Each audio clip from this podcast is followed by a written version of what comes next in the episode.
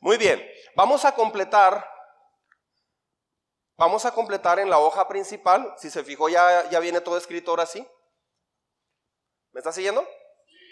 En, la, en el número 60, o sea, en la columna del lado derecho, ¿sí? Ahorita vamos a orar, pero antes de orar vamos a completar esto. Nos quedamos en, en la mímica número 60, que ya la vimos la semana pasada. Comienza con reino dividido. La 60 es reino dividido 400 años. ¿Recuerda? Reino dividido 400 años. Y el reino se dividió en qué?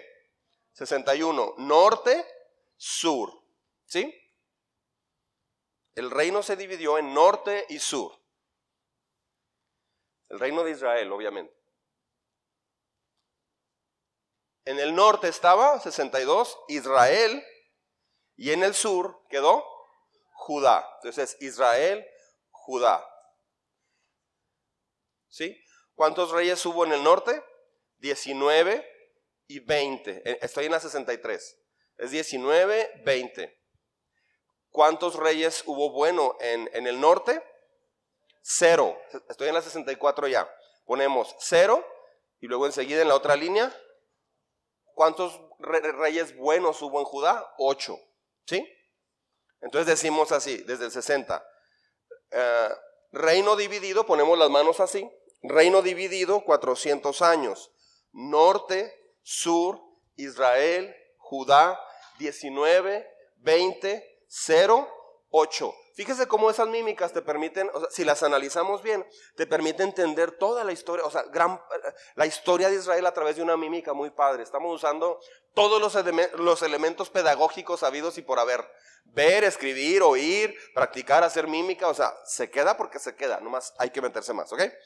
Y luego nos quedamos en la 65, ¿no? ¿Sí? Ahí ponemos, los profetas hablan. Decimos así con, la mano, como si estuvieran hablando. Los profetas hablan, ¿sí? Y luego, o me... completamos la que sigue. Los profetas hablan, 66, o me sirven a mí, o los saco de aquí. No le hacíamos así, los profetas hablan, ¿verdad? Así nomás. Ok. Es que en realidad era, los profetas hablan, o me sirven a mí o los saco de aquí. En realidad sí es, pero ya los confundí. Los profetas hablan, o me sirven a mí o los saco de aquí. Bueno, si el pastor ahí me va a regañar, pero bueno. 66, o me sirven a mí o los saco de aquí. O sea, Dios le dijo a su pueblo que estaban para servir, les había dado la, la tierra prometida para servir. O me sirven a mí o los saco de aquí. ¿Por qué? Porque Dios usa también la disciplina para enseñarnos. ¿Usted ha, visto algún niño que nunca lo disciplinaron sus papás? Eh, es el mejor camino para crear un este, delincuente, ¿sí? O una persona que va a echar a perder toda su vida. Puede estudiar, puede casarse, puede hacer cosas, pero al final va a echar a perder su vida. ¿Por qué? Porque nunca se le disciplinó. Dios no es como nosotros. Dios nos ama mucho, nadie nos ama, nadie te ha amado como Dios, pero también Dios sabe disciplinar, ¿ok? Y en la disciplina ves también su amor. Entonces, o me sirven a mí 66, o me sirven a mí o los saco de aquí. Y luego, la consecuencia 67 es que el imperio asirio, ¿sí? Recuerda que tenemos aquí un mapa. Mire, el mapa, eh, acá arriba, ahorita vamos a poner el mapa. El mapa está eh, acá arriba, quedaría Asiria. Entonces decimos Asiria, Israel, porque allá quedó Israel. Levanta tu mano, Danny Boy. You know what I mean? Ahí está Dani. Entonces decimos Asiria, iba a decir Daniel, Asiria, Israel, y luego le hacemos dispersión. ¿Sí? Después de eso, Babilonia está aquí en medio. ¿Sí, sí acá conmigo? O sea, Asiria está casi en la puerta negra. Y más o menos a esta altura del mapa está Babilonia. ¿Sí? Decimos, Babilonia, allá está este, Judá. Recuerden que se dividió en Israel y Judá. Entonces, tenemos Babilonia, Judá, y, le hacemos así con las manos y lo traemos para acá. Cautiverio. Y luego decimos 70 años. ¿Ok? ¿Sí estamos? Y hasta ahí nos quedamos. ¿Verdad que sí? ¿O no? Como dice el célebre Beto. ¿Sí, no o qué? Muy bien. ¿Quieren que... Vamos a intentar repasar todo así sentados desde la creación. ¿Sí? Vamos a ver qué también andamos. ¿Listos? Aquí va. Crea, perdón, no hemos orado. Hermanos, hay que orar. Dijimos que después de completar íbamos a orar. Señor, en esta hora queremos poner en tus manos este momento, esta mañana. Señor, hemos adorado tu nombre, hemos ah, dispuesto nuestro corazón para que hables a nuestras vidas.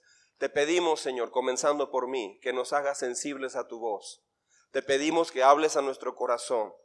Señor, venimos con un corazón eh, abierto, sincero, preparado, Señor, para oír tu voz. Pero aún así, ayúdanos, porque a veces no entendemos lo que nos quieres decir. A veces no lo entendemos o a veces nos hacemos duros para entender. Por favor, Señor, que tu palabra llegue a nuestro corazón. Enséñanos hoy las verdades que necesitamos aprender este día. No nos reunimos aquí, no nos has reunido aquí solo para pasar un tiempo. Señor, nos has reunido porque tienes una palabra específica para cada uno de nosotros. Ese es, a eso venimos, Señor, a escuchar es, específicamente lo que hoy nos vas a decir y a decirte lo que necesitamos decirte también, a tomar las decisiones que necesitamos tomar esta mañana. Gracias, Señor, nos ponemos en tus manos. Yo te pido que me ayudes, Padre. Ayúdame, por favor, a compartir este día, este tema. Te lo pido, por favor, Señor, en el nombre de Jesús. Amén. Amén. Muy bien. Ahora sí. Va. Creación, caída, diluvio, naciones, cuatro mil años, Ur, Golfo Pérsico, Sal, Sara, Abraham, Lot, Tigris, Éufrates, Mar de Galilea, Río Jordán, Mar Muerto, Mediterráneo, Israel, Ismael, Isaac, Esaú, Jacob, José, Egipto, judíos, Egipto. 400 años, esclavitud, Moisés, deja ir a mi pueblo. No, diez plagas, Pascua, Mar Rojo, Monte Sinaí, ley, tabernáculo, levitas y sacerdotes, sacrificios y festivales, contando a los capaces, Acades, oasis, los doce espiando, el pueblo peregrinando, muere. Josué, ¿perdón? Ah, sí, perdón. Moab, Moisés, segunda ley, muere. Josué, Jordán, Jericó, divide, conquista, sur, norte, divide, asienta. Doce tribus, jueces, cuatrocientos años. Débora, Gedeón, Sansón. Cada uno hacía lo que bien le parecía, excepto Ruth y Samuel. Reino Unido, 120 años. Saúl sin corazón. David todo corazón. Salomón, medio corazón. Reino dividido, 400 años. Norte, sur, Israel, Judá, 19, 20, 0, 8. Los profetas hablan, o me sirven a mí o los saco de aquí. Asiria, Israel, dispersión. Babilonia, Judá. Muy bien, muy bien. Ahora vamos a hacerlo de pie. Póngase de pie todo el mundo, vamos a repasar. El mapa, a las tres un brinquito. Vamos a meter el mapa. Uno, dos, tres. Todo arrugado porque entra. Algunos sí brincan muy emocionados, otros. Como cuando brincaba la cuerda, algunos brincaban así muy. Y otros. Se veía un cura. Y no se atoraba, ¿eh? Muy bien. ¿Listos? No los oigo. ¿Están listos? Muy bien. Molto bene. ¿Quién sabe qué dije? Ahí va. ¿Listos? Conmigo. Si me equivoco, denme gracia, por favor. Ahí va. Bueno, eh, quiero decir algo. A veces me equivoco, pero es que este taller es muy complicado enseñarlo, porque ah, tengo que tener como cinco o seis cosas en mente mientras lo estoy haciendo. Estoy viendo lo que sí, o sea, es, es muy complicado. Así es que gracias por su paciencia cuando me equivoco, ¿ok? Muy bien, ¿listos? Ahí va. Creación, caída, diluvio, naciones, cuatro mil años, Ur, Golfo Pérsico, Sal, Sara, Abraham, Lot, Tigris, Éufrates, Mar de Galilea, Río Jordán, Mar Muerto, Mediterráneo, Israel, Ismael, Isaac, Esaú, José, Egipto, judíos, Egipto, 400 años, esclavitud, Moisés, deja ir a mi pueblo, no, diez plagas, Pascua, Mar Rojo, Monte Sinaí, tabernáculo, levitas y sacerdotes, sacrificios y festivales, contando los capaces, acades, oasis, los doce espiando, el pueblo peregrinando, muere. Moab, Moisés, segunda ley, muere. Josué, Jordán, Jericó, divide, conquista, sur, norte, divide, asienta. Doce tribus, cuatrocientos años, Débora, Gedeón, Sansón, cada uno hacía lo que bien le parecía, excepto Ruth y Samuel. Reino Unido, 120 años. Saúl, sin corazón. David, todo corazón. Salomón, medio corazón. Reino dividido. Otra vez, reino dividido. 400 años. Norte, sur, Israel, Judá. 20, 0, 8.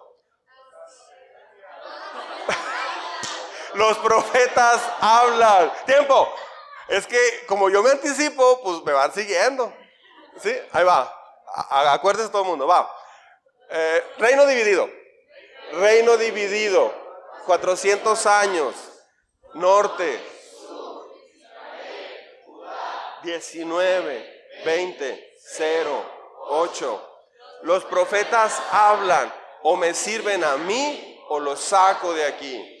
Asiria, Israel, dispersión. Babilonia, Judá, cautiverio. 70 años. No, no salió. Yo me equivoqué también. Vamos, vamos a intentarlo otra vez. ¿Listos? Tiene que salirnos. ok. Si usted tiene poquito viniendo, no se estrese. Vea, las hojas, no ahí. Usted tiene chance de sacar acordeón. Bueno, pandero, porque estamos en la iglesia. ¿Listos? Ahí va.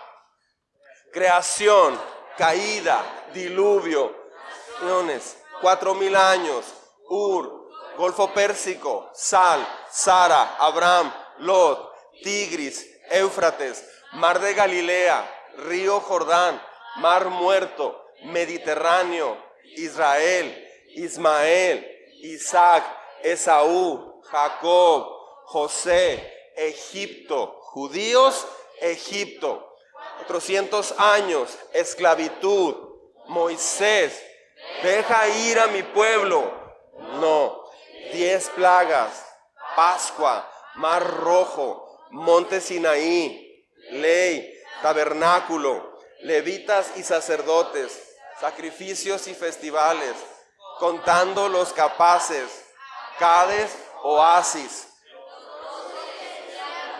el pueblo peregrinando muere.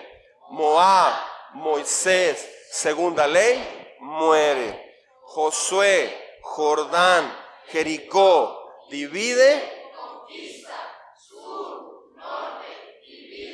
asienta. Jueces, 400 años. Débora, Gedeón, Sansón. Cada uno hacía lo que bien le parecía, excepto Ruth y Samuel.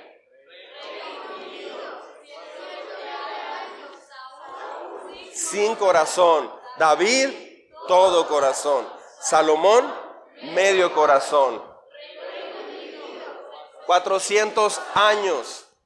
Norte, sur, Israel, Judá, 19, 20, 0, 8. Los profetas hablan, o me sirven a mí o los saco de aquí. Asiria, Israel, dispersión. Babilonia, Judá, cautiverio. 70 años. Vamos a hacerlo desde reino dividido. Ahí estamos fallando. ¿Sale? Reino dividido. You know reino dividido? Ok. ¿Listos? Va. Reino dividido, 400 años. Norte, sur, Israel, Judá.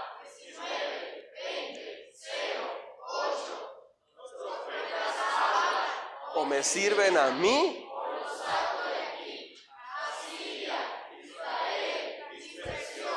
Babilonia, Judá, cautiverio. Muy bien, muy bien. Pueden sentarse. Pueden sentarse.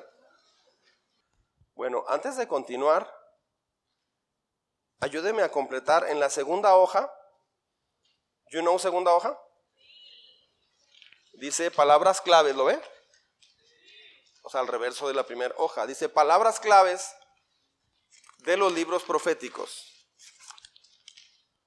¿Sí? Es desde Isaías hasta Malaquías. Le voy a dar las palabras claves de una vez. Eh, está del lado izquierdo Isaías, ¿sí lo ve? Isaías, la palabra clave de Isaías es gemido, guion, gloria. Guión no es la palabra guion, sino es un guion. ¿eh? Gemido, gloria. Isaías, el, resumen de este libro es gemido, gloria. Jeremías, cinto podrido. Cinto podrido. Así tal cual. Cinto podrido. ¿No ha oído esa ilustración? Necesita leer Biblia. Necesita leer Biblia. Todo cristiano sabe que ah, cuando dice cinto podrido, todo cristiano que lee Biblia identifica inmediatamente de que estoy hablando. Entonces, eso es una muestra de que no estamos leyendo Biblia. Necesita leer Biblia, ¿ok? Y luego, lamentaciones, lágrimas. Lamentaciones, lágrimas. Ezequiel, ¿qué cree usted? Huesos secos, muy bien. Huesos secos. Ezequiel, huesos secos. Leer la Biblia para un cristiano es ver a colores la vida. Sin leer Biblia ves solo bien borroso y blanco y negro, como la tele de los setentas. Ves muy mal. Ah, Ezequiel, huesos secos. Daniel, oración, ¿quién da más?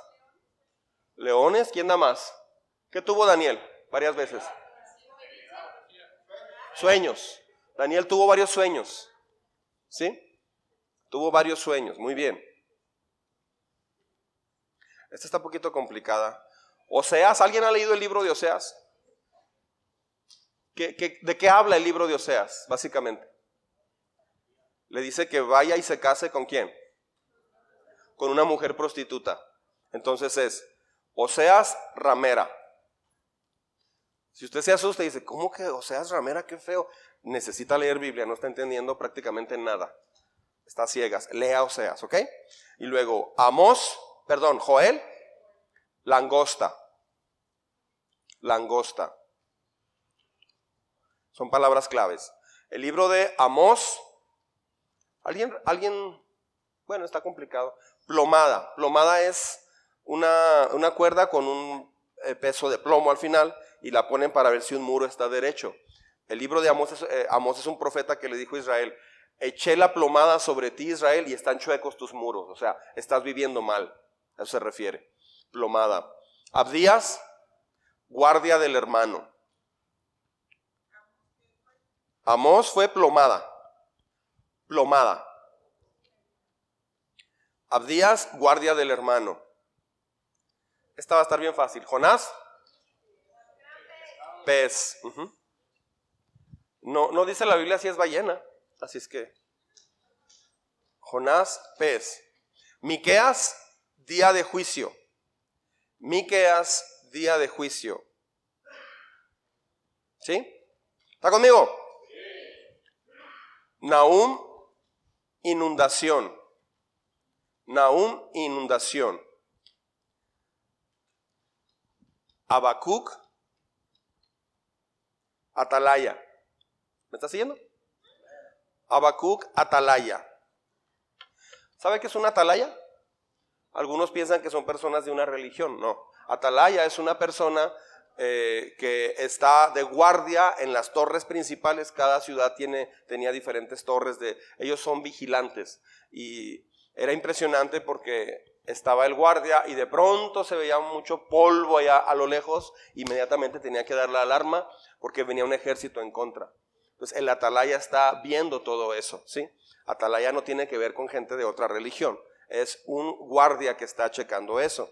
Ahora, este, porque en Habacuc Dios está pidiendo un atalaya, o sea, alguien que vigile por su pueblo. Nadie está vigilando por su pueblo. Los pastores de esa época, los líderes, estaban totalmente desconectados del pueblo. No pastoreaban al pueblo de Dios. Entonces Dios estaba hablando y hablando. Fíjense, desde Isaías hasta, hasta Malaquías, fueron muchos profetas que Dios envió justamente para el periodo donde o me sirven a mí o los saco de aquí, vuélvanse a mí. ¿Creen que Dios les habló por un mes para que se arrepintieran? Fueron décadas, fueron décadas, muchas décadas, donde Dios estuvo hablando y hablando y hablando. De hecho, fueron siglos donde Dios estuvo hablando. Cerca de, tres, de, dos siglos estuvo, estuvo Dios, hable y hable a los diferentes reinos. ¿Sí? Seguimos. Ah, Sofonías habla de el día del Señor, es la palabra clave. Sofonías, día del Señor. ¿Sí? Ageo, templo.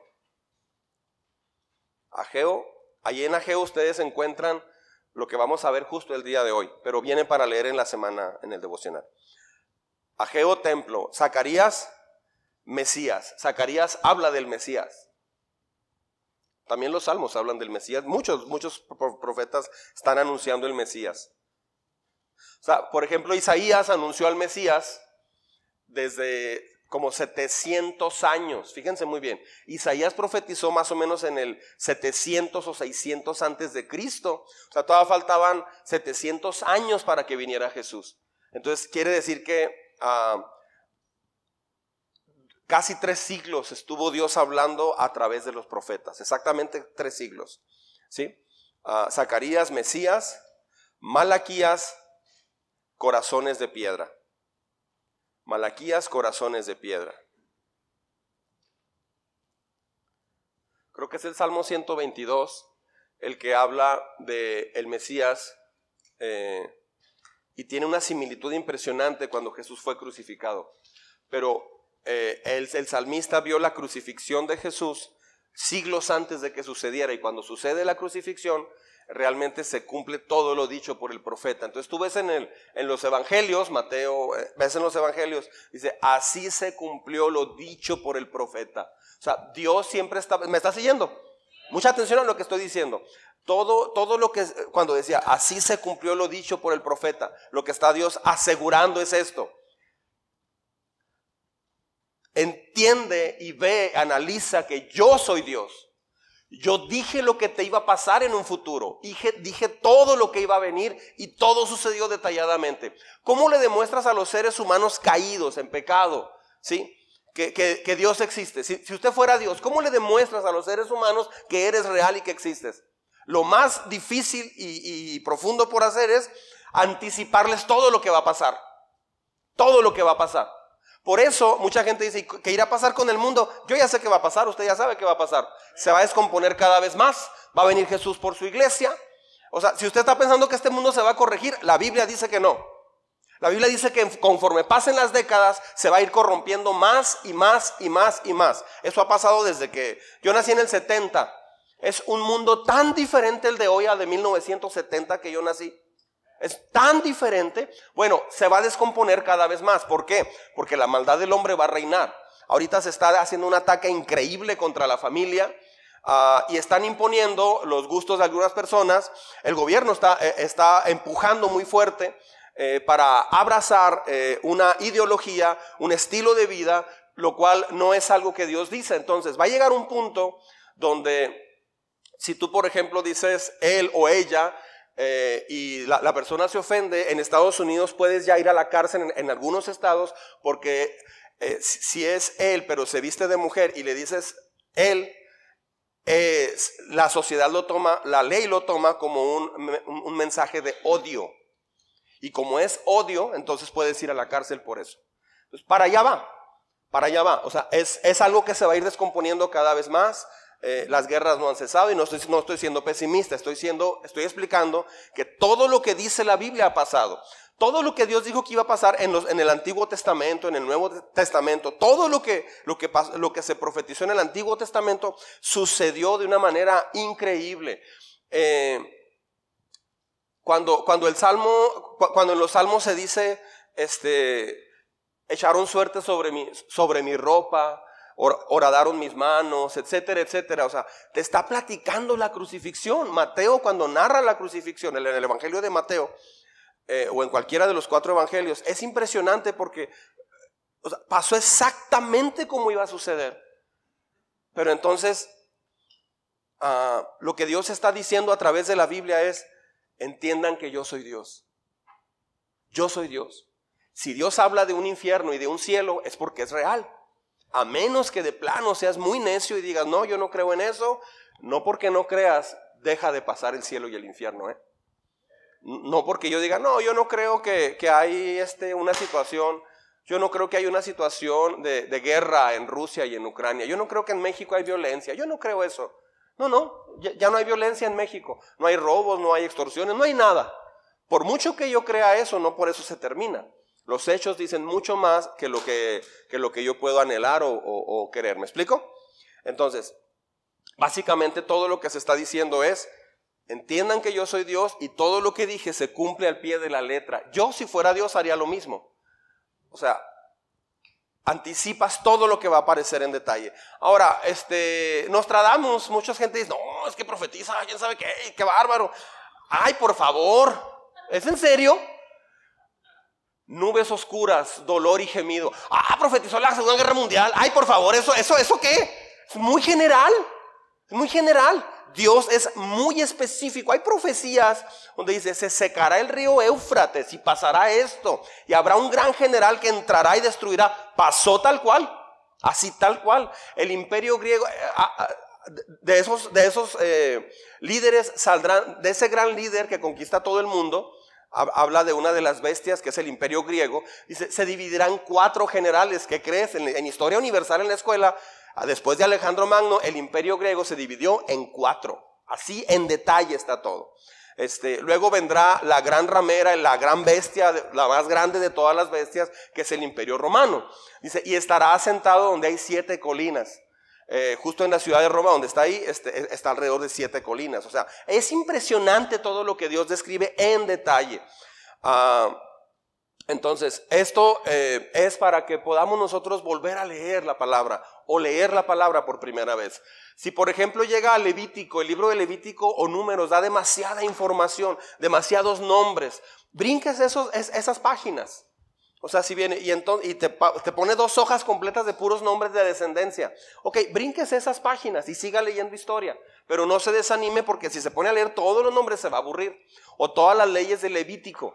Eh, si, se cansa, avancen un poquito más. No tiene que leer así exhaustivamente todo, pero adquiera un panorama completo. Entonces, Reyes, Crónicas, eh, Primera y Segunda de Samuel, esos, esos libros eh, hablan prácticamente de lo mismo. Bueno, hablan de, cuando el, pueblo de Israel pidió un rey, ah, cuando es Saúl y luego David y luego Salomón. Eso es Primera y Segunda de Samuel. Pero luego Reyes te habla de, eh, eh, Reyes y Crónicas te habla de cuando se dividió el reino, ¿me estás siguiendo? Cuando se dividió el reino en norte, sur, Israel, Judá, ahí te narra de los 19, 20, 0 y 8. Entonces ahí te narra de todo eso. Entonces te diga, ay, ahora este rey que... Pero ya con, las, con esta mímica usted puede decir, ah, este profeta eh, profetizó al reino del norte, al reino de Israel. Ah, ok. Entonces, yo, le, yo le animo con todo mi corazón a que haga una decisión de leer la palabra de aquí a diciembre, adquiera un panorama general. Los salmos son muchos, son 150. Ah, lea algunos salmos este, importantes. Este, ¿Y cuáles son estos? Puede buscar en Google eh, salmos, eh, por ejemplo, mesiánicos. Lea los salmos, ahí le van a salir algunos. Salmos de cautiverio, le van a salir. Creo que en, este, en, la semana escribí, o en el que viene, no, en esta semana escribí un salmo donde estaban cautivos en Babilonia, ¿recuerda? Cuando este, ¿es el 137? Eh, ¿Sí lo puse esta semana o, o, ya estoy mal? ¿Sí? Sí, este, en esta semana puse de lectura el Salmo 137 y allí, este, el pueblo de Israel narra cómo se sentían cuando estaban cautiverios en Babilonia. ¿Sí, sí me está siguiendo? Entonces, este, leer ese salmo te da mucha vida. Inclusive hubo un grupo de los setentas, este, no recuerdo cómo se llama ese grupo, pero e, ellos cantaron una canción en los setentas y le pusieron música disco a ese salmo. Este era eh, By the Rivers of Babylon. E, e, esa canción es el Salmo 137 y todo el mundo andaba bailando. Este, ni sabía lo que estaba bailando. Pero en realidad esto el salmo es, ese salmo. Entonces, este, hay muchas cosas que ignoramos como pueblo de Dios, muchas cosas como cristianos que no sabemos. Entonces, yo le animo de veras por su bien, por su prosperidad, por su conocimiento, por, por su vida así. Métase por favor a la palabra, necesita meterse a la palabra. Métase a los devocionales que se hacen cada semana, necesita hacerlo. Puede llegar un día, puede llegar un día donde le duela mucho no haberse metido en este tiempo con el Señor. Aproveche este tiempo, ¿sí? Que no le suceda a usted este, la, la situación que le pasó a Israel por no aprovechar el tiempo. Mire, tenemos tantos privilegios actualmente. Estamos en una tierra prometida, ¿sabía? Para, para, muchos cristianos en el mundo, nosotros en Ciudad Juárez estamos en una tierra prometida. Primero porque es el desierto. Segundo, porque tenemos toda la libertad de hablar de Dios y celebrar a Dios. Tenemos todo, pero hay, hay gente que no puede reunirse. En China la gente no se puede reunir. Han encarcelado a cientos de personas en este mes pasado. En este mes pasado, cientos fueron encarcelados. Pastores fueron encarcelados. Eh, cristianos. Eh, tienen que memorizar grandes porciones de la Biblia porque no pueden cargar abiertamente un libro, porque la policía china te puede eh, parar en la calle y, si, si en tu mochila una Biblia o que la traes abierto electrónicamente, vas a tener un problema, vas a ir a la cárcel, a un calabozo y es probable que ahí mueras. Nosotros tenemos, estamos en la tierra prometida, sin embargo, a veces no se valora lo que estamos teniendo. Valore este tiempo, aprenda, crezca, métase con el Señor. Amén. Muy bien. Ah, entonces, ¿en qué estábamos? Estamos en el 69. ¿No estamos en el 2023? Ok. Entonces, después de Babilonia, este que sitió Jerusalén y a Judá lo tomó cautivo por 70 años, Ah, primero fueron los asirios, ¿sí? Los asirios, Dios los usó. No fue un gran imperio así, gran, el, el, primer grande imperio fue Babilonia, pero los asirios sí fueron grandes, pero no tanto. Los asirios fueron contra quién? Israel y ahí fue la dispersión. ¿Cuántas tribus había en Israel? ¿Recuerda? Había diez tribus, muy bien. Y luego Babilonia, el rey de Babilonia, ¿quién lo recuerda? Nabucodonosor este, Nabucodonosor fue, sitió Jerusalén y tomó a Judá cautivo. En ese cautiverio, ¿quiénes iban? Iban unos jóvenes. Daniel era uno de ellos, Sadrach, Mesach y Abednego. Okay. Entonces, el siguiente imperio del mundo, después de Babilonia, un día estando eh, Babilonia, este, uh, muere Nabucodonosor, avanza otro rey, eh, entra otro rey en acción, y, este rey abusó de su autoridad y mandó traer los utensilios eh, santos que cuando conquistaron Jerusalén los, los trajeron del templo. Entonces usurparon el templo de Dios y los instrumentos que habían eh, dedicado para el servicio santo de Dios eran muchas copas de oro. A, este rey se le ocurre, mándenlos traer, estaban en una fiesta, estaba bien borracho ya, y traen los instrumentos, los, utensilios y empiezan a beber con esos utensilios. Y en eso aparece una mano en la pared de enfrente del palacio y empieza a escribir un mensaje que nadie podía entender. Eh, se vuelve loco este hombre, dice que sus rodillas golpeaban una con otra del miedo que tenía y entonces ah, manda a traer a los, a los astrólogos, a los adivinos y nadie sabe, hasta que alguien se acuerda de Daniel. ¿Por qué Daniel ya no está ahí presente si con Nabucodonosor fue el segundo o el tercero del reino? ¿Qué pasó? Es que este otro rey tenía otra onda, otra idea completamente. ¿Sí me explico? Ah, entonces le platican de Daniel, lo manda a traer, le dice, sí, te voy a dar el mensaje. Dios ha pesado tu reino y te ha encontrado falto te metiste con el equivocado y ya basta. Esta noche tu reino va a ser partido, o sea, Babilonia va a ser partida y va a ser entregado a los medos y persas. De hecho, en el libro de Daniel se profetiza que este, ah, una de las bestias que, que, devoraba a la bestia principal, que era el imperio babilónico, se componía de dos bestias, de dos partes importantes. Era mitad un animal y mitad otro. Curiosamente, el imperio, eh, los eh, persas, era los de Media y, y, Persia. Entonces era el imperio medo-persa. Sí, entonces, eh, de las cuatro bestias que habla la Biblia de, de toda la historia de la humanidad, la segunda bestia de la que habla es el imperio medo-persa. Cuando Judá estaba cautivo, ¿me está siguiendo? Cuando Judá estaba cautivo en Babilonia, sí, eh, es cuando sucede este evento de la pared, de que el Meneu Parsin, ese, fue el mensaje. Y Daniel le dice, sí, el mensaje es este, hoy tu reino fue contado ah, y fue hallado falto y será entregado a los medos y persas. En este momento está entrando el ejército. Y sí, arrasaron con Babilonia. ¿Y qué pasó con los judíos? Ahora los llevaron cautivos a Persia. oh, que el hombre. Un pez se come otro pez, al pez, el pez grande al pez chico. Ahora van a, Persia. ¿Qué cree que pasó en Persia? Daniel sobresalió mucho otra vez. Y estos hombres sobresalieron mucho. Ah, y, ahí sucedió una historia impresionante. Entonces, ah, ellos derrotaron a los babilonios, el imperio medo-persa. Durante ese periodo, el, el rey Ciro, ya en Persia, ¿me está siguiendo? El rey Ciro permitió que los israelitas volvieran a Jerusalén porque de hecho Dios dijo, eh, voy a usar a mi siervo, el rey Ciro, y todavía ni siquiera entraba en acción. Todavía no había nadie, mi siervo, el rey Darío de Persia, todavía ni eran conquistados ni pasaba nada, mi siervo Darío va a dar la orden para que regresen a, Jerusalén. Pues ¿qué cree que hizo Darío? Le testificaron, creyó en Dios, bla, bla, bla, todo fue un siervo de Dios en realidad, el rey de Persia, y firmó un decreto yo declaro que el Dios de Israel es el Dios de todos los dioses.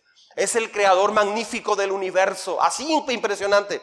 Y luego dijo, ordeno que todos regresen. Los judíos que están en la cautividad regresen y reconstruyan Jerusalén. Dios es tan poderoso que ningún rey se le puede oponer a lo que él quiere hacer. Cuando Él tiene sus planes, los lleva a cabo. La historia solo está, la historia humana está narrando solamente toda la, potencia y el poder y los planes del Señor. Entonces regresa un, primer remanente. ¿Me está siguiendo? Ah, entonces ordena que regresen a reconstruir el templo. A esta época se le llama, es el, se le llama retorno. O sea, es cuando inicia la restauración.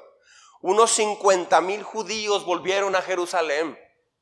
El retorno a la tierra prometida fue el cumplimiento de la palabra de Dios. Jeremías dio específicamente ese, esa palabra. Cuando llegue a Jeremías y encuentre ese capítulo, va a decir, wow, qué impresionante que Dios profetizó en detalle todo. ¿Cómo no vas a caminar y creer en un Dios así? ¿Cómo no vas a creer que, Dios puede sostener tu vida cuando conoces así? Te falta la fe a veces porque no conoces los detalles del corazón tan fuerte, tan hermoso, tan valiente, tan lleno de poder de Dios a través de todo el Antiguo Testamento. ¿Sí? Entonces, otra evidencia de la realidad de Dios y la autoridad de su palabra fue este, esta situación. Entonces, eh, la mímica aquí es, decimos, eh, eh, acá, acá está Asiria Aquí en medio está Babilonia. ¿Me está siguiendo? Y más acá abajo, cerca de donde está Valeria, levanta tu mano, ¿vale? Más o menos por aquí está Persia. Entonces decimos, Persia, ¿está conmigo? Decimos Persia apuntando acá, no acá, ¿eh? es acá, Persia. Y luego otra vez agarramos a Judá. Recuerda que allá fue Babilonia, Judá, cautiverio, 70 años. Bueno, ahora lo revertimos. Persia, porque a los babilonios los, conquistó Persia. Entonces, ahora Persia, Judá, retorno. Otra vez. Persia, Judá, retorno. Lo mandamos otra vez a la tierra prometida. Conmigo.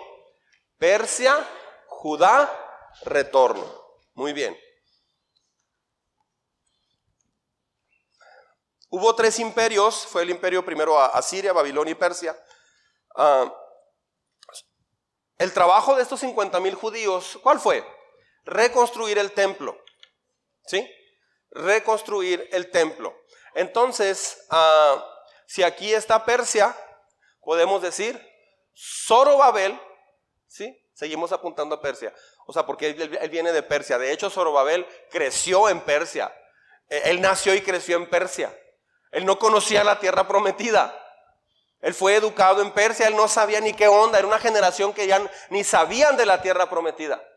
¿Sí, me explico? Eh, no conocían. Este, solo comían chicken.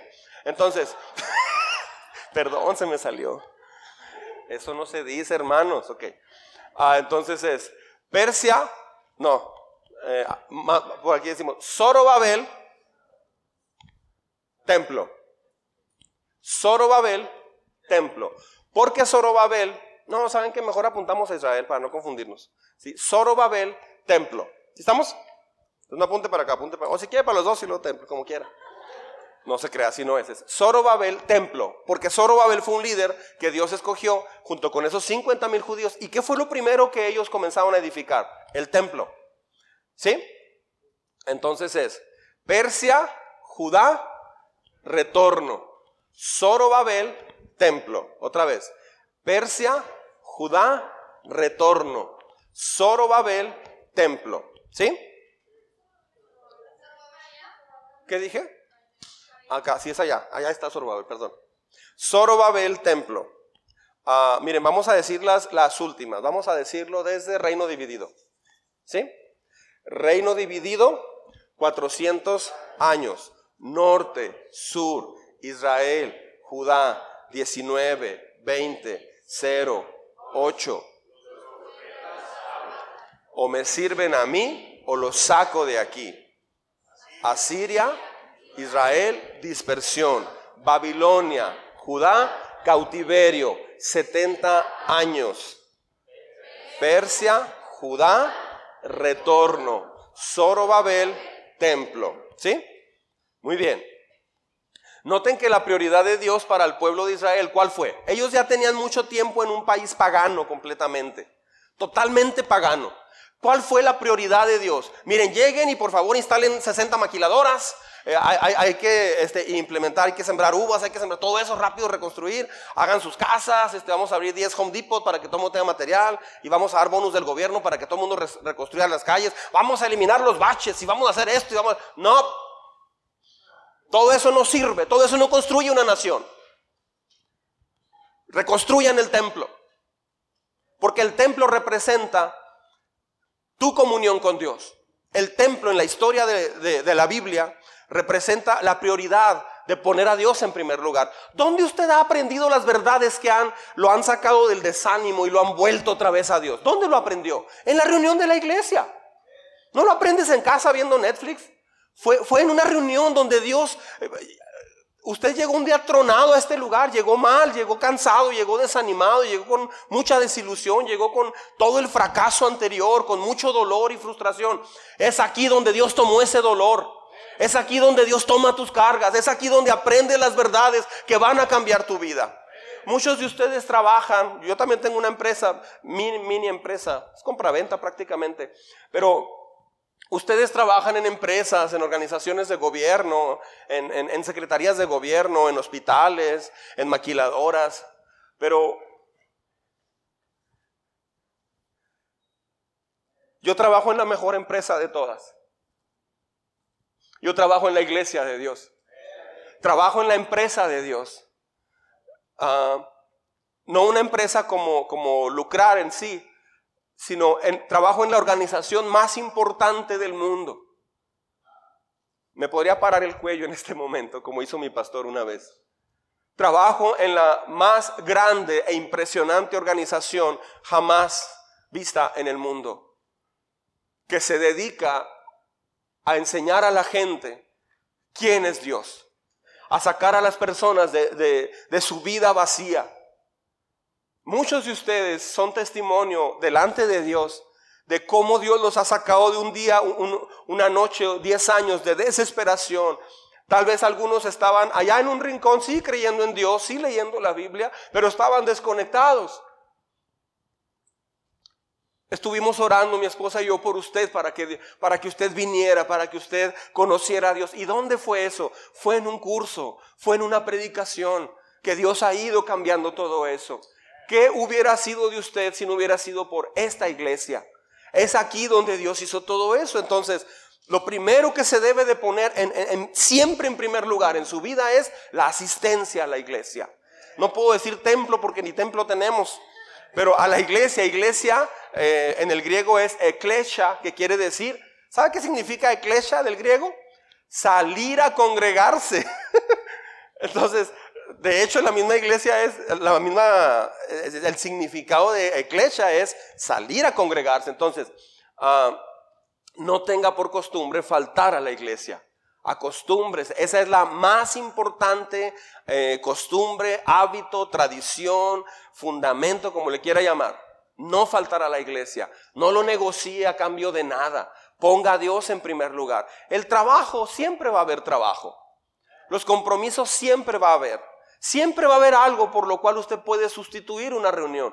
Pero Dios lo primero que les mandó hacer es reconstruyan el templo. Otra vez se reinició el sacrificio diario. Se, se, reorganizó la alabanza. Se reorganizó la predicación. Todo empezó a fluir otra vez. Era una generación que ni siquiera muchos de ellos no sabían a qué iban a Jerusalén.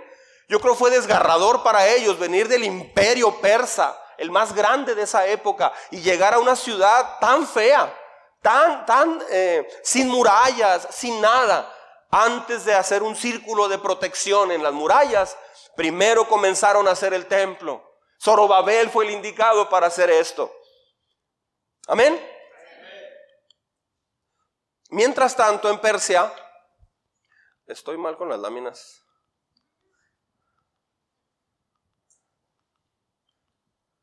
Bueno, mire, en ese mapa podemos ver, ¿lo alcanza a ver? Podemos ver dónde se desarrolló cada libro de la Biblia. Mire qué interesante. Por ejemplo, en el norte, ¿sí ve? Se ubica el norte, ¿verdad? Eh, se escribió primera y segunda de Crónicas, primer libro de Samuel, Reyes, ¿ok? O sea, eh, en ese periodo. Y abajo está Josué, jueces, Ruth, a la derecha está Esdras, Nemías y luego Esther a un ladito, ¿ok?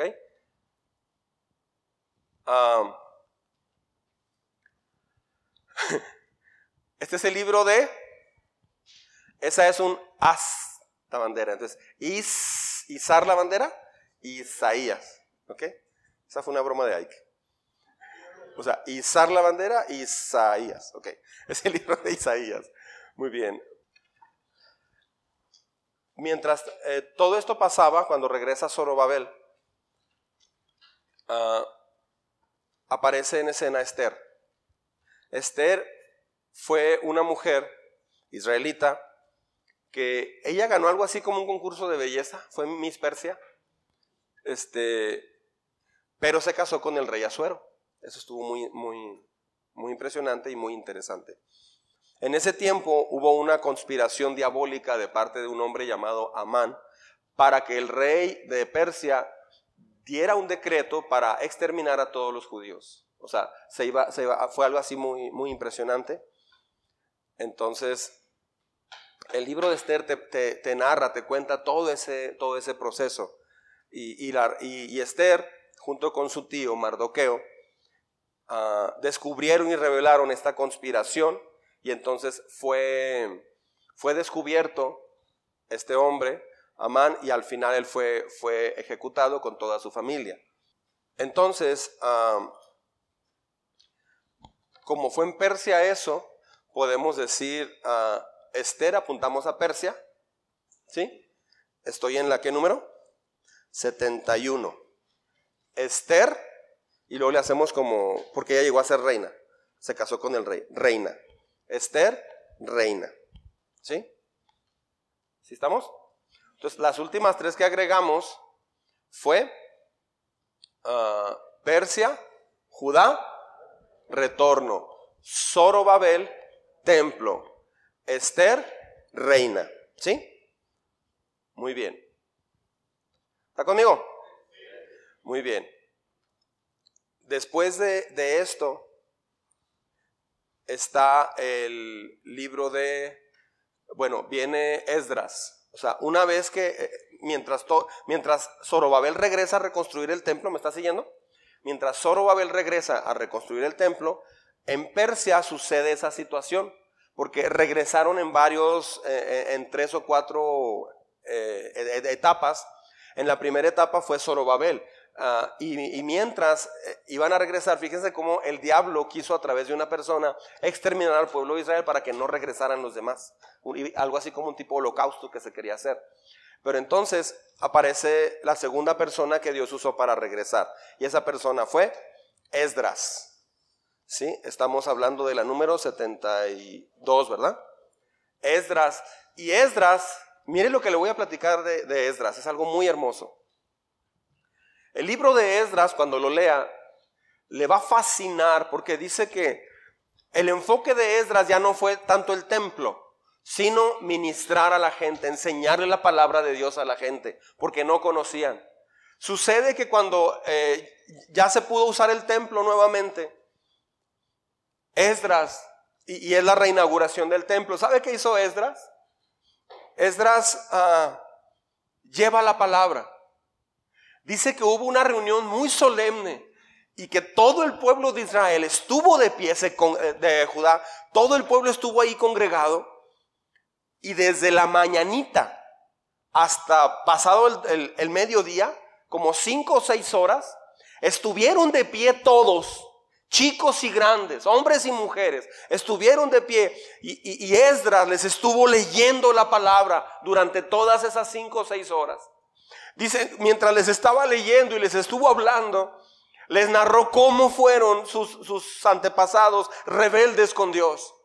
Cómo, cómo, se rebelaron contra Dios. Y cómo Dios por muchos siglos, por, eh, por mucho tiempo les dijo, sírvanme. O si no van a, van a caer presa de los enemigos. Y no hicieron caso. Pero entonces, ¿cómo Dios les permite ahora a ellos regresar? Fuimos a Babilonia cautivos por nuestra rebelión. Todo eso les leyó. Lo encontró en las crónicas y en, las historias del, pueblo de Dios. Cuando todo eso pasó, ah, cuando ya regresan y reconstruyen, Esdras les habla la palabra. Dice que estaba de pie leyendo el, rollo de la palabra de Dios, porque era un rollo. Y entonces toda la gente empezó a llorar. Toda la gente estaba muy compungida en su corazón. Toda la gente estaba muy dolida. Y empezaron a inaugurar el templo y tuvieron una gran fiesta espiritual y todos se consagraron, se arrodillaron ante Dios, pidieron perdón a Dios, se volvieron al Creador y Dios perdonó su pecado. Pero dice Esdras, porque hace mucho prediqué de ese libro, dice Esdras que eh, eh, narra el libro de Esdras, el profeta, que a lo lejos de ese lugar no se distinguía los gritos de júbilo ni el llanto tan fuerte del dolor de haber ofendido a Dios. No se alcanzaba a distinguir. Algunos estaban gritando de emoción y de celebración, pero era mucho los, los, alaridos de llanto, de, lo compungidos que estaban. Dice que de lejos no se distinguía ambos se oía todo un algarabía hasta que llegabas, veías a muchos tirados de rodillas llorando su pecado, volviéndose hacia Dios y otras personas estaban celebrando de una manera muy muy efusiva, con mucha gratitud. Qué maravilloso cuando Dios te perdona. Qué increíble cuando puedes y llorar ante su presencia. y pedir perdón y reconocer tu falta, reconocer tu pecado, reconocer tu, tu arrogancia. Qué hermoso es cuando puedes hacer eso y sientes que Dios toma tu pecado y sientes que Dios lo perdona. Eso se siente. Eso no es algo ambiguo, eso se siente en tu cuerpo, se siente en tu alma, eso se siente. Si no, yo no sería cristiano. A Dios no lo veo, pero sí lo siento, claro que lo siento. Entonces Esdras se enfocó en edificar no el templo, sino la gente. Entonces decimos, Esdras, Esdras igual apuntamos a Jerusalén. Esdras, gente. ¿Sí? Esdras, gente. Otro líder fue Nehemías. Ah, el libro de Nehemías. Híjole. Levante la mano, ¿quién ha leído este libro de Nehemías? O una parte. Levante la mano. Muy bien, falta mucha gente. Lea Nehemías, por favor. Nehemías es un libro de liderazgo, de consagración. Es un libro impresionante, impresionante. Ah, este tercer líder, este tercer eh, grupo de retorno, era encabezado por Nehemías. El trabajo fue reconstruir los muros alrededor de la ciudad. Fíjense, Zorobabel construyó el templo, reconstruyó el templo. Y luego Esdras se enfocó en la gente. ¿Sí estamos? Y luego Nehemías en la muralla. Fíjense que nosotros frecuentemente nos enfocamos en la casa y el trabajo. o sea, el trabajo es como la muralla o, no la seguridad.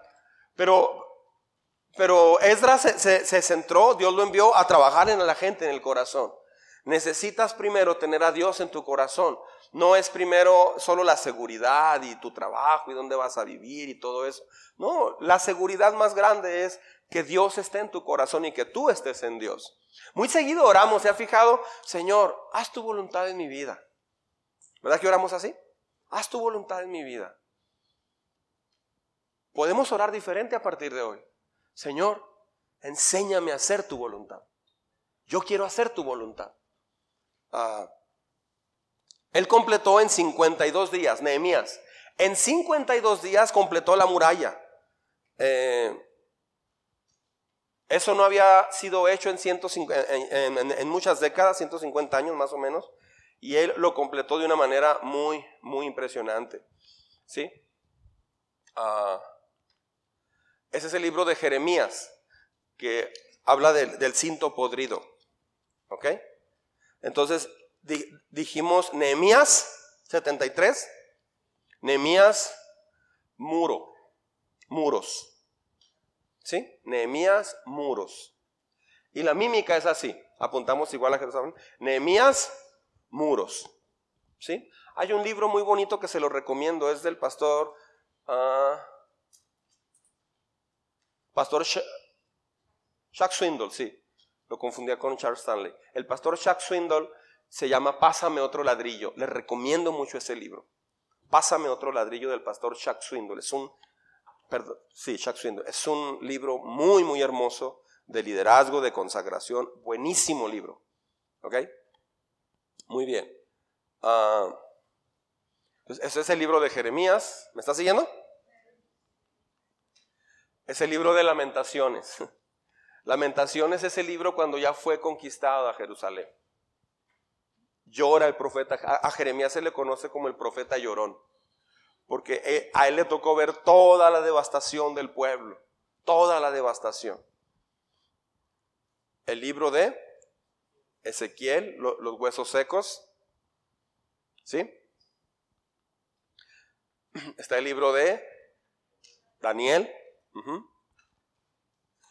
Todos ellos le hablaron, Ezequiel y Daniel hablaron a los judíos en el exilio, o sea, en Babilonia. ¿Sí me está siguiendo? Mientras Israel estaba cautivo en Babilonia, allí eh, hablaron eh, Ezequiel y Daniel. Fíjense qué, padre, estaban cautivos en Babilonia, habían perdido todo, prácticamente todo. Y Dios le habla al pueblo de Israel en Babilonia y le da un mensaje.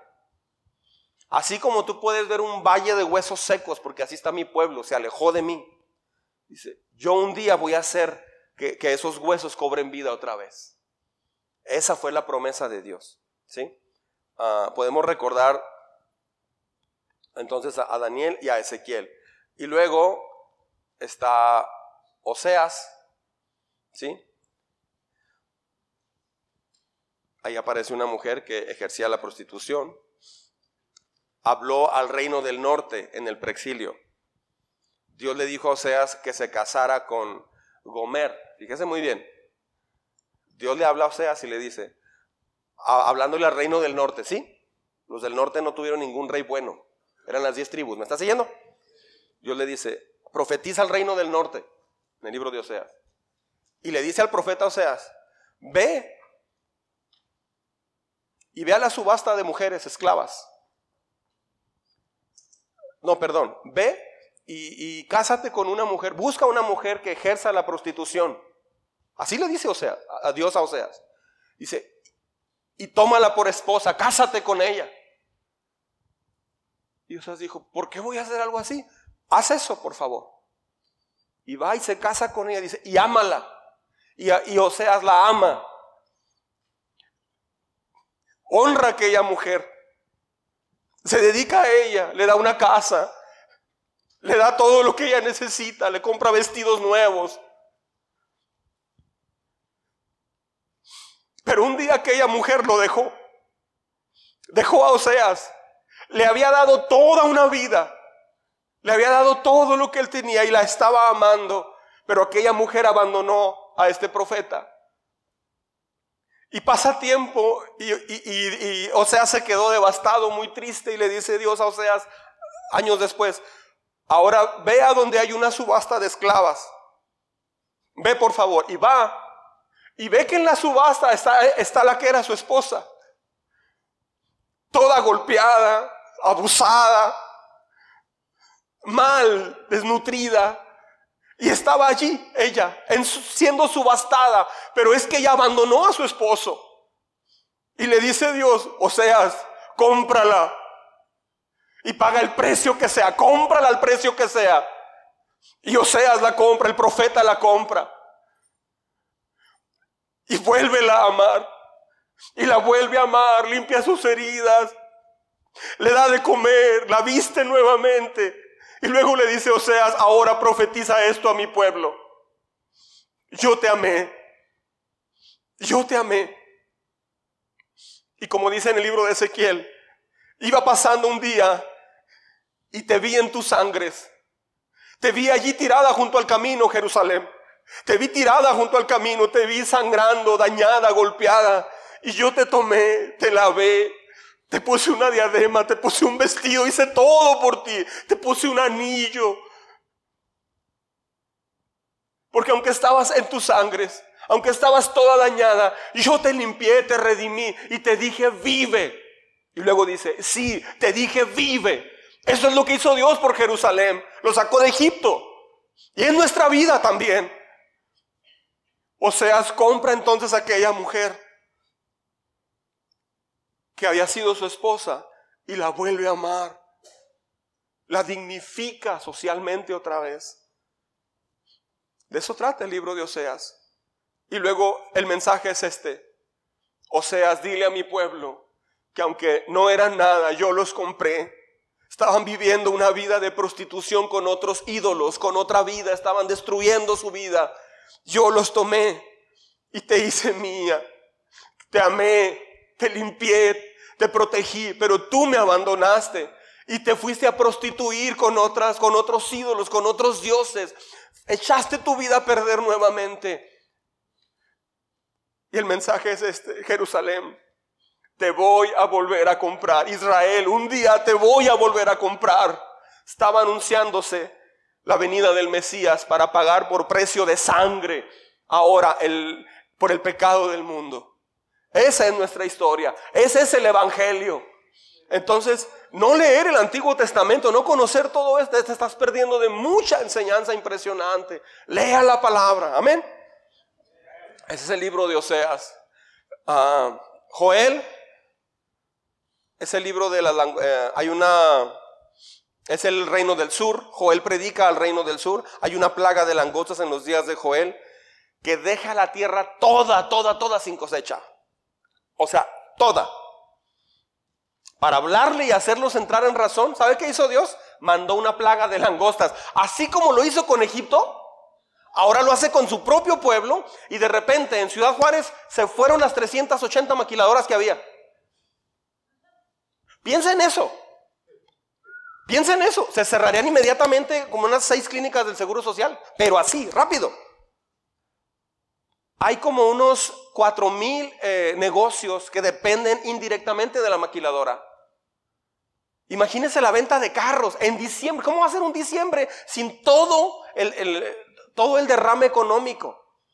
En el seguro habría problemas porque tendrían que recortar a más de la mitad, según expertos, a más de la mitad de empleados. No, no, no podría sostener, uh, sostenerse el seguro social sin la industria maquiladora. Así Dios manda una plaga de langostas y toda, se devastó toda la tierra. Una langosta así. Chapulincito grande. Chapulito, un chapulín que hizo pesas. Ah, no, así es Y acabó con toda la cosecha, con todo. Se quedaron sin hambre. Dicen los expertos, en, la ONU, en la ONU leí un artículo hace muchos años que decía, si solamente un año solo en una temporada se deja de producir alimento mundial, va a haber más de 10 años de, hambruna en todo el mundo. Solo por un año. Así de ese tamaño está la cosa. Entonces Dios está tratando de hacerlos volver otra vez a Él. ¿Por qué? ¿Por qué Dios envía esa plaga de langostas? Porque lejos de Dios solo va a haber destrucción. Dios prefiere hacerlos pasar hambre, restringir tal vez el trabajo, tener algo de necesidad. Cuando venga una necesidad económica, acuérdese de este libro. No es que Dios lo esté haciendo con usted, no. Hay periodos también de escasez. Pero cuando algo pase así, lo más importante es recordar que es lo prioritario. No es el trabajo. Dios dice que no es el trabajo. Primero es Dios y luego el trabajo.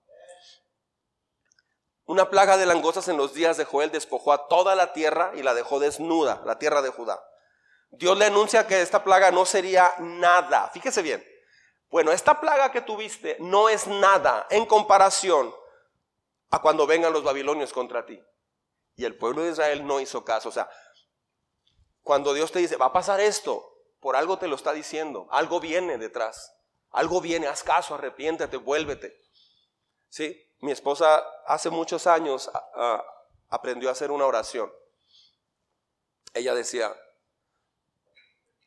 Señor, si hay algo que estamos haciendo neciamente, si hay algo que estamos haciendo mal, si hay algo que deliberadamente estamos desobedeciendo, ah, gracias.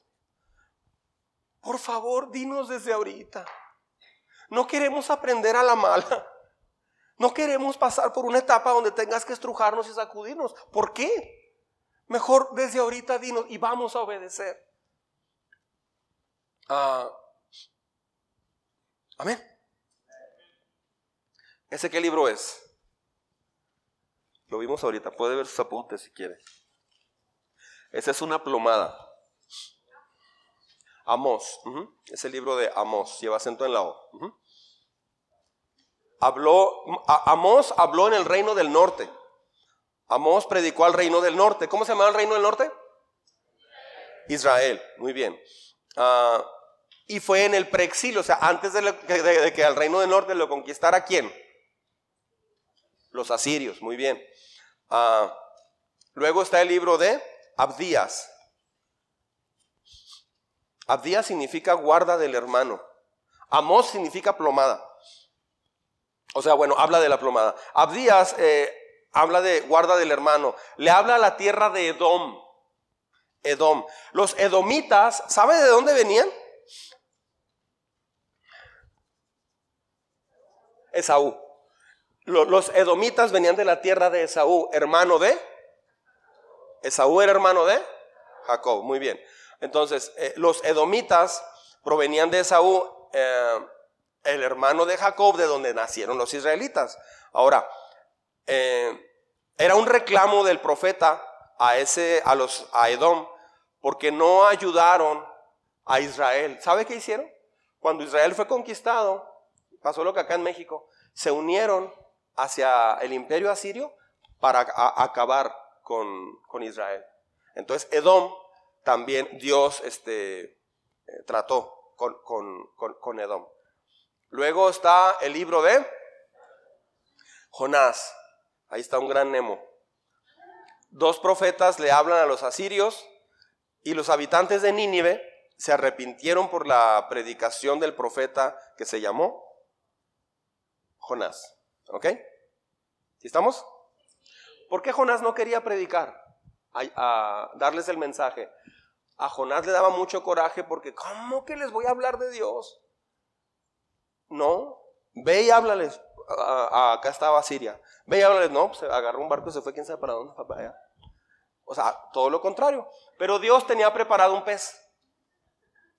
Cuando te sales del plan que Dios tiene para ti y eres su hijo, cuando te sales del plan que Dios tenía para ti y lo rechazas y te sales, Dios tiene un pez esperándote. Ese pez no sé cómo se llame, pero va a usar un pez, algo, porque dice la Biblia, Dios tenía preparado un pez. O sea, Dios va a usar algo para hacerte regresar. ¿Cómo? No sé. Pero es que él, se tomó en serio cuando tú un día le dijiste, ven a mi vida, quiero que seas mi padre, te necesito. Y quiero caminar a tu lado. Le entregaste tu vida y si en ese momento se, llevó a cabo una fusión, un pacto que se le llama adopción. Fuiste adoptado por Dios y Dios no te va a dejar. Dios no te va a dejar. Te puede decir un mes, dos meses, un año, dos años, años. Va a usar algo. Ah, si, yo les pidiera que, que pasaran algunos y dijeran, en mi caso Dios usó esto, en mi caso Dios, o sea, es impresionante lo que Dios ha usado. Puede ser un divorcio, puede ser cualquier cosa, Dios, lo usa. Yo estuve en esa posición, cuando yo me alejé de Dios de joven, yo fui un tiempo, pero en realidad nunca me entregué bien a Dios, me alejé y en ese proceso me pasaron muchas cosas, muchas cosas. Recuerdo que una vez choqué y el con el que choqué era una persona del paso, pues resulta que llamó al ajustador de, Texas y no sé qué, pero luego se fue, yo tenía 18 años, era un pollito. Este, y ya como que no supe qué hacer y, y ya, a lo mejor ya ni me van a pagar. Pues tuve que ir a buscar a este señor al paso, no me abrió la puerta, estaba yo bien triste. Fueron como seis meses que me quedé sin carro.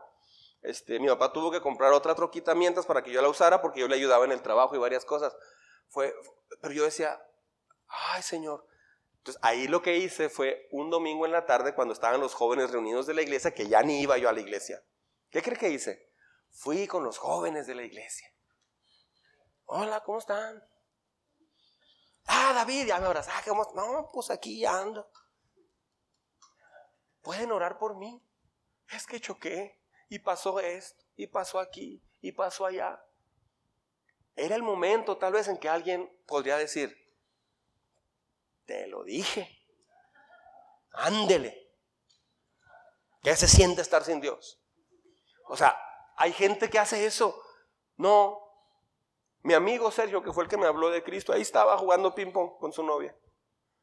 Y fui con él. él. Él es el que me ha hablado de Dios. Y le dije, me está pasando esto. A lo mejor me quedo sin carro. Me dijo, vamos a orar. Y yo te acompaño al paso. Pues, ay, fue conmigo hasta el paso.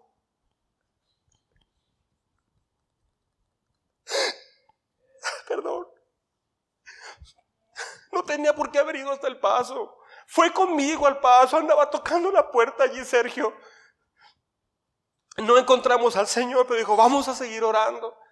Finalmente me hablan, a la semana me hablan de la, de la ajustadora de seguros desde, desde Austin.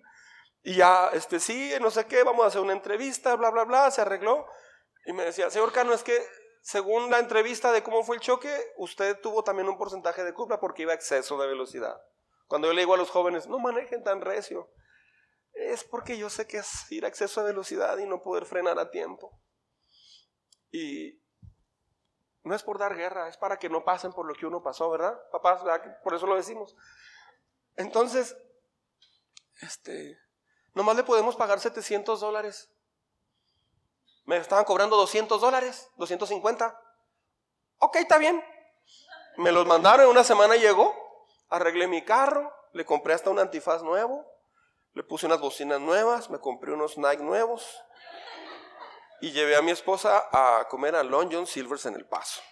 y el platillo de 10.99. Qué increíble es que lo echan al mar y van el barco, se empieza a hundir el barco y ponen en riesgo a todo mundo y lo, lo, tiran al, al, agua y lo toma un pez. Ahí en el pez se arrepiente. Usted va a ver la oración de Jonás allí. Y finalmente lo vomita. ¿Dónde creen? En la playa de Nínive. Justo ahí lo vomita el pez. Nomás que ya olía muy mal. E, era perfume Nemo 4.0. Así, y entonces empieza a predicar. Y predicó el mensaje que Dios le había dado. De aquí a 40 días, Nínive será destruida. Nínive será destruida de aquí a 40 días. ¿Por qué? Porque Asiria fue un, un imperio que dañó a Israel. Por eso y cuando lo conquistaron, fue horrible. Dice que agarraban a los bebés y los estrellaban contra las piedras. Ponían a las mujeres de Israel embarazadas y las abrían con una espada, pero antes de apostaban a ver si era niño o niña lo que salía del vientre. Las abrían, sacaban el bebé, le cortaban la cabeza, ah, era niña, y ya se, o sea, así jugaban apuestas. Era, Asiria fue un pueblo increíblemente sanguinario. Y Dios, eh, Jonás lo que él quería era que la, exterminara igual que Sodoma y Gomorra. No, lo manda a predicar y Jonás dice, ¿cómo voy a ir a predicarle a los de Nínive, a los asirios, si ellos destruyeron a Israel y fueron tan, tan horribles, son tan sanguinarios? Mataron a nuestras mujeres. ¿Cómo quieres que vaya a hablar eso? Ve y háblales. Y va y les habla. ¿Y qué creen? El rey de Asiria, el rey de Nínive, dice, todos vamos a ayunar, incluso incluyendo a los animales. Y se postran, se, ponen ceniza y se, se visten de luto y se arrepienten de su pecado. Dios perdonó su pecado. Y Jonás se enojó. ¿Cómo que lo perdona? Es como cuando dice, ¿cómo que el que me hacía bullying es salvo ahora? No, yo quería que se perdiera en el infierno, dijo un amigo. No, háblale de Cristo a tu enemigo. No, no le voy a hablar. Para que no vaya al cielo. ¿Eso qué? Es el espíritu de Jonás. Entonces Jonás se enoja, va y se duerme y ve a todo el pueblo arrepintiéndose, gimiendo ante Dios, pidiendo perdón. Y Jonás está bien enojado y se enoja con Dios. Y Dios le dice, ni siquiera este pueblo ni siquiera sabe distinguir entre su mano izquierda y su mano derecha. Además, tú no los hiciste, yo los hice. Yo quiero tener misericordia sobre ellos. Quiero dar esa oportunidad. Wow. Ese es Dios. Después Nínive persistió en la maldad y sí fue destruida. O sea, Dios te perdona, pero si persistes, no va a ir bien. ¿Ok? Luego sigue el libro de Miqueas. ¿Sí? La narración de Judá está, eh, está en juicio por su pecado y Dios es el juez y abogado defensor. al mismo tiempo que está enjuiciando a Judá, también lo está protegiendo. Los cielos y la tierra son llamados como testigos del pecado de Judá. Sea, todo esto es antes de. Nahum, 150 años después de Jonás, los asirios volvieron a los hábitos de violencia, como dije ahorita, idolatría, inmoralidad y arrogancia. Y esta vez el mensaje. O sea, fue otra generación igual, ¿eh? La generación esa donde predicó a Jonás, él se, arrepintieron y ellos bien, pero luego los hijos de ellos, o la tercera generación de ellos, se olvidaron del Señor. Y esta vez el mensaje fue una inundación, no fue un llamamiento al arrepentimiento, sino un decreto de muerte sobre el imperio asirio. Así de ese tamaño fue. Y fue la destrucción de la ciudad, y esto fue en el año 612 antes de Cristo, está en, los registros de la historia. Luego está el libro de Habacuc. Ah, que es un atalaya, mirando desde la muralla y esperando el tiempo de Dios para barrer a la nación pecadora de Judá. Luego está Sofonías, ¿sí? Contiene más de 20 veces el término día del Señor. Aquí Dios está hablando, el día del Señor le llama al día que seas conquistado por los babilonios, ¿sí? Luego está el libro de Ageo, que es templo fue enviado por Dios para exhortar a quienes regresaron del exilio babilónico para finalizar la construcción del templo. Aquí es donde se habla, dice, ustedes ya están en sus casas muy a gusto y tienen sus casas adornadas muy bien, pero mi templo está descuidado. No vuelvan a cometer el error cuando llegaron a la tierra prometida. Empiecen por, eh, traigan los diezmos, a o sea, traigan todo esto. O sea, es cuando empieza Dios a hablar todo eso. ¿Sí? Dedíquense primero al templo. Y luego está ah, Zacarías ¿Sí? Hablando del Mesías que venía, ya está apuntando aquí a la cruz. Entonces todo el mundo diría, tal vez en 100 años o en 15 ya está por venir. Pasaron todavía muchos años más, pero ya estaba apuntándose ahí. Y luego está Malaquías. Aquí es donde un martillo golpea el corazón de piedra. Es donde le dicen, Señor, ¿tú nos abandonaste? Le dice, no, ustedes me abandonaron.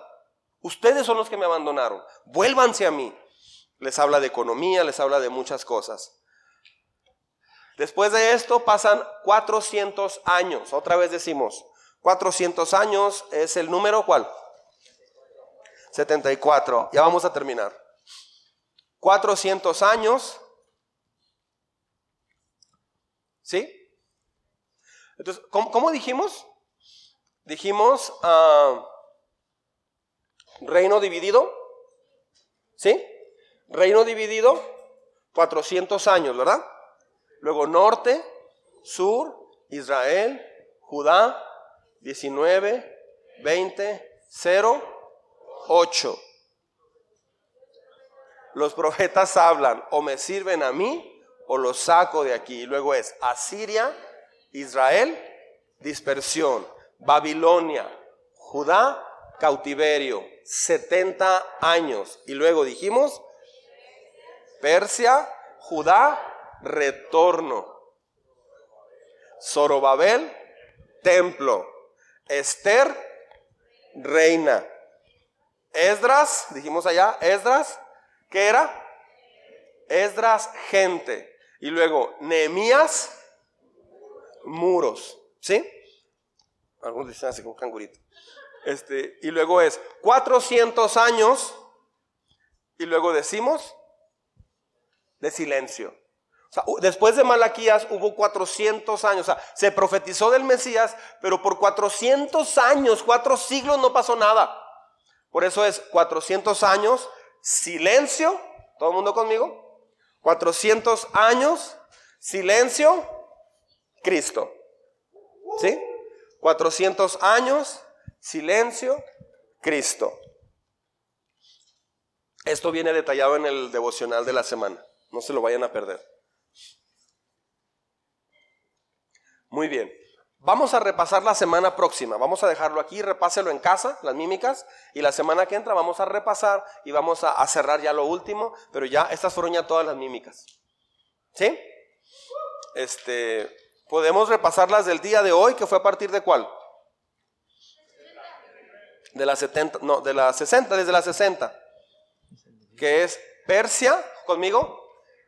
Persia. Sí, pero eh, eh, yo, yo, digo de las de hoy. Hoy comenzamos en la, en la 69, ¿no? Sí, es Persia, Judá, retorno. Zorobabel, templo. Esther, reina. E, Esdras, gente. Nehemías, muros. 400 años. Silencio, Cristo. ¿Sí? Qué bonito, ¿verdad? Muy bien. Eso ya lo vimos.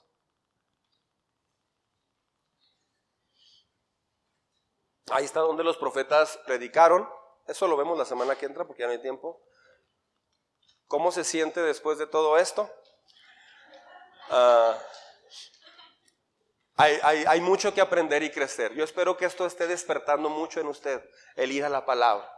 Vamos a encontrar tesoros maravillosos allí. Amén. Muy bien. Ah, póngase de pie, vamos a orar para terminar. Señor, en esta hora, Señor, te damos muchas gracias, Padre, por el privilegio que nos das de ahorita, en esta época, ver todo el trasfondo, Señor, histórico, el trasfondo mundial, el trasfondo espiritual sobre todo. La historia de tu pueblo, la historia de nosotros, la historia de tus profetas. Señor, cómo fuiste anunciado siglo tras siglo. Y cómo todos esos eventos, Señor, no lograron cambiar tu manera de pensar no lograron sacar del propósito que tenías, sacarte del propósito que tenías de redimir a la humanidad. Tú entendías bien claro y entiendes que somos necios y pecadores en nosotros mismos y por ya de por sí. Gracias Señor por tanta paciencia que has tenido en nosotros y por nosotros. Gracias Señor por todas las cosas que nos has permitido entender en esta serie. Gracias Señor porque puedes abrir nuestro entendimiento. Ahorita vemos tu palabra Señor como un tesoro incalculable. Hemos hablado solamente así por encima, Señor, de, algunas cosas de los libros del Antiguo Testamento. Si habláramos, Señor, en detalle, sacando enseñanza, nos llevaría más de 100 años. Por eso, Señor, queremos releer tu palabra o leer por primera vez tu palabra. Gracias, Señor, porque todo el Antiguo Testamento lo veíamos como historias antiguas. Hoy nos damos cuenta, mucho más claro, que es un libro tan actual. Son principios tan actuales, Señor, tan necesarios en nuestra vida diaria. Pues tú estabas convenciendo al mundo de que tú existes, de que eres real y de que nos trajiste a la tierra con un propósito específico. Gracias, Señor. Hoy te damos juntos gracias. por esta joya que es tu palabra.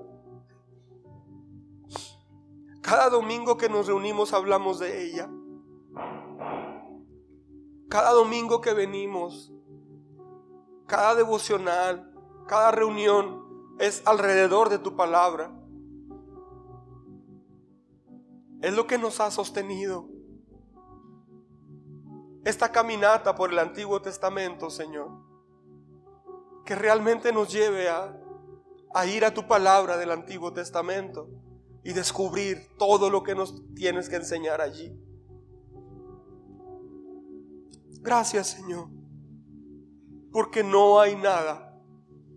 La conclusión es que no hay nada, Señor. Nada mejor que tu palabra. No hay nada mejor que tú. No hay nada mejor que tus caminos. No hay nada mejor que tu presencia en nuestra vida. Nada se compara, Señor, a poder levantar las manos y decirte, gracias Padre, te amo, te adoro, te bendigo. Esta palabra fue escrita, Señor, para que no cometamos los errores que, que tu pueblo cometió. Y si los cometemos, hay que volver rápido a ti. Ayúdanos, Señor, a entender esto. Gracias Señor por tu paciencia con nosotros una vez más. Creo que todos nos hemos dado cuenta que afuera no hay nada, Señor. Parece que sí es algo exuberante y grande, pero no hay nada. Tu pueblo se estaba acostumbrando a quedarse en Persia. Ya estaban establecidos, tal vez ya tenían buenos trabajos, casa. ¿Por qué volver, Señor, a, reconstruir algo del pasado? Porque eso algo del pasado, Señor, representa el caminar contigo. Si algo debemos enfocarnos y reconstruir vez tras vez, es nuestra relación contigo. Gracias por tanta enseñanza. Perdona, Señor, las etapas de nuestra vida donde neciamente nos hemos aferrado a nuestras decisiones. Hoy reconocemos nuestra necedad y te pedimos perdón. Limpia, Señor, por favor, nuestro pecado. Transforma nuestra manera de pensar. Al ir a tu palabra vamos a recordar y vamos a fortalecer nuestro espíritu y vamos a poder decidir, ya no por nosotros, sino con tu Espíritu Santo en nosotros Y entonces podremos vencer el pecado, podremos vencer la tentación. Es tu palabra, Señor, y la comunión contigo lo que nos va a librar de toda tentación. Gracias, Señor.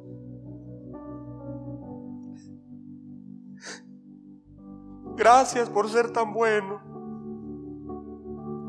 Gracias porque nos has sacado, Señor, de esclavitudes, de, caídas, de pozos llenos de lodo.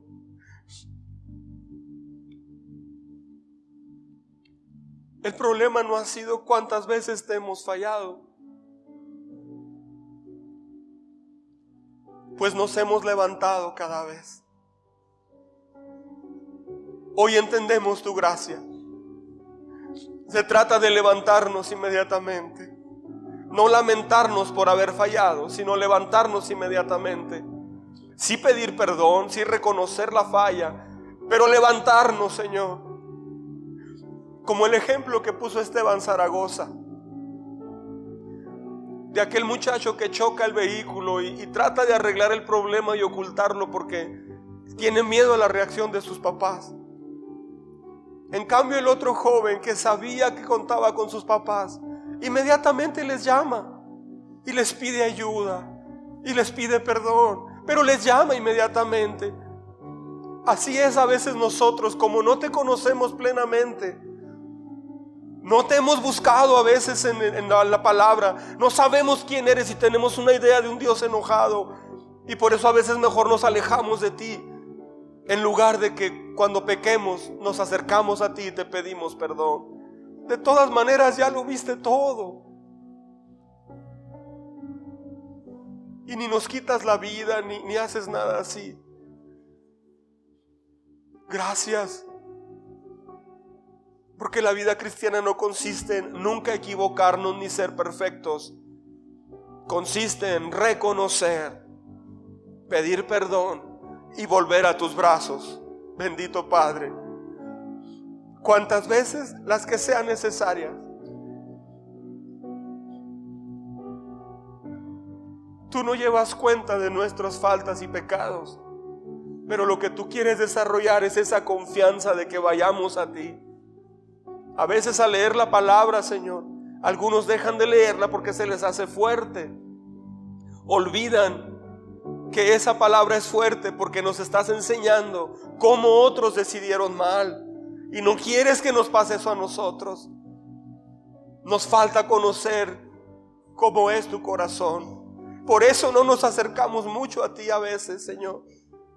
Perdona, por favor, Señor, ese pecado nuestro. Ten piedad, Señor, de nosotros. Quiebra ese estilo de vida de no ir y buscar en tu palabra, Señor. Estamos perdiendo tantos tesoros en tu palabra, Señor. Ten piedad de nosotros como iglesia, Señor. Estamos pasando diferentes cosas cada quien acá. Es tiempo de volver a ti, Señor. Es tiempo de buscarte, es tiempo de volver a las bases que nos alcanzaste un día, Señor. Es tiempo, Señor, de poner prioridades en nuestra vida, en nuestro corazón. Ten piedad de nosotros como iglesia, Señor. Ten piedad de nosotros, por favor, Señor. Quebranta, Señor, todo lo que tengas que quebrantar en nuestra vida. Ayúdanos a entender espiritualmente, Señor. Espíritu de Dios, por favor, ten piedad de nosotros. Ten piedad de nuestras vidas. Ayúdanos a quitar todo aquello que, que no te agrada. Todo aquello que sabemos que no es correcto. Pero que no tenemos a veces la voluntad para hacerlo, ni la fuerza. Ayúdanos, Señor. Sácanos del pozo. Ten piedad de nuestras vidas. Que cada hogar, Señor, se dedique a buscar tu palabra, a buscar tu rostro. Ayúdanos a poner prioridades en nuestra vida, Señor. Los tiempos son bien peligrosos. Hay muchos sueños que cada quien tiene. Todo eso es mucho mejor en tus brazos, en tus caminos, en tu palabra, Señor. Ayúdanos a valorar tantos siglos de dolor y quebranto para traernos, Señor, una historia de nuestra propia vida parecida en el Antiguo Testamento, pero también una historia de un Padre amoroso que de mil formas nos ha dicho en el Antiguo Testamento, te amo, te amo, eres como la niña de mis ojos, te amo, yo te compré por precio de sangre. Y tú me dejaste y me abandonaste y te vi que te estaban allá subastando. Yo te volví a comprar con precio de sangre. Y te dije, vive. Señor, ese es tu corazón. ¿Por qué no buscarte? ¿Por qué no volvernos a ti con todas nuestras fuerzas? ¿Por qué no darte lo mejor de nuestras vidas? Gracias Señor por tu paciencia. Hoy celebramos tu amor, celebramos tu gloria, tu gracia, tu paciencia, tu disciplina también, porque es la que nos hizo regresar a ti. Si no hubiera sido por tu disciplina, por aquel pez que tenías guardado, no hubiéramos vuelto a ti. Gracias. Gracias Señor.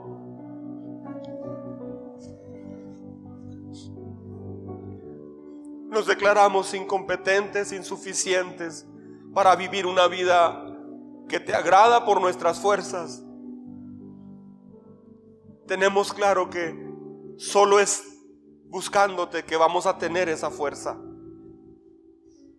Pero al buscarte, Señor, se nos va a hacer fácil, porque tú eres tan grande que tú venciste al mundo. Tú venciste al diablo. Lo derrotaste públicamente en la cruz del Calvario. Lo humillaste y exhibiste al diablo, Señor, en tu desfile triunfal en la cruz del Calvario. Y tú dijiste, confíen en mí, yo he vencido al mundo. Podemos decir con gozo, Señor, y con la humildad de depender de ti, mayor es el que está en nosotros que el que está en el mundo. Sorbida es la muerte en victoria, Señor. Y un día regresarás a la tierra y establecerás tu trono acá. Y las naciones celebrarán tu grandeza y entenderán quién eres. Ayúdanos a cada día celebrar tu amor, tu grandeza, tu gracia. Quita la idea de ver el leer la Biblia como una obligación. Señor, hemos aprendido mal, lo vemos como una obligación. No, Señor. Es una carta de amor que nos escribiste. Es una carta de amor de un padre a sus hijos. Todo hijo quisiera leerla. La hemos entendido como una obligación para leerla o para saber, no. Allí te vamos a encontrar, en lo íntimo, en lo profundo. Gracias Señor. Gracias Señor.